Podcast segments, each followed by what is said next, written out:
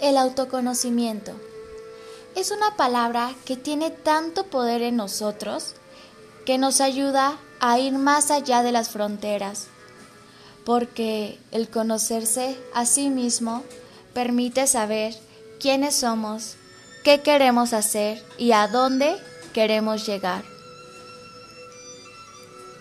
En ocasiones confundimos ser lo que somos con lo que hacemos o actuamos.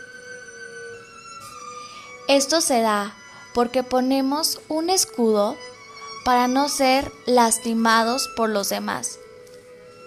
Pero en realidad, ¿vale la pena ponerse ese escudo?